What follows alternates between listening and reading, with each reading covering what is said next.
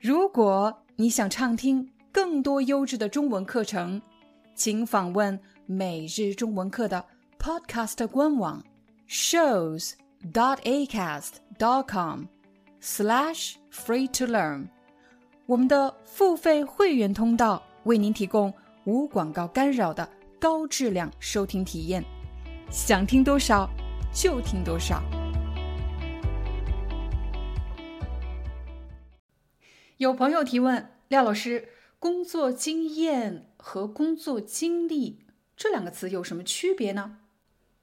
第一，你要明白，你的经历不总是你的经验，经验强调的是技能，比如他是一位很有经验的中文老师，而经历强调的是过程，比如有些事只有自己经历了。才会明白。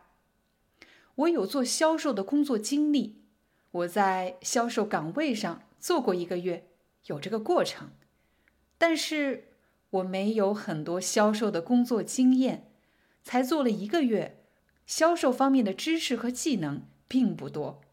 所以在这里你看到了，你有经历不等于你有经验。第二，经历。这个词可以做动词，但是经验不可以。比如，我爷爷经历过世界大战，经历在这里做动词。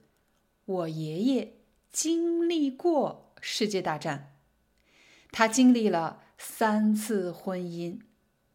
我在这家公司经历了我事业发展最艰难的几年。在刚才的三个例子里，经历。都是做动词。第三，经验和经历都可以做名词。比如，我刚工作不久，只有两年的工作经验。我在服装行业有丰富的工作经验。以我的工作经验来看，这事儿并不难。你的这段工作经历跟别人讲过吗？我真的不想总是回忆那些伤心的经历。在刚才的五个例子里，经验和经历都是名词。最后，面试时，如果你想强调你的知识和技能，你就用经验；但如果你想强调工作的过程，就用经历这个词。我来给你个例子。比如，面试官问你，请你介绍一下自己的工作经历。在你过往的工作经历中，给你印象最深刻的一件事是什么？你是应聘者，你可以回答：我大学一毕业就去了上海。二零零八年，我在一家广告公司做平面设计。后来，我又跳槽去了一家香港公司做网页设计师。我印象最深刻的一件事就是什么什么，我在这里省略。直到二零一四年，我决定回国发展，在中国的这段工作经历，决定了我后来的职业发展走向。第二个例子，面试官问：“请你介绍一下你在销售方面的经验。”你是应聘者，你说。从二零零八年到二零一九年，我一直在一家跨国公司从事销售方面的工作。在这个过程中，我累积了大量的销售经验，比如如何向客户介绍产品，如何通过网络和社交媒体推广产品等等。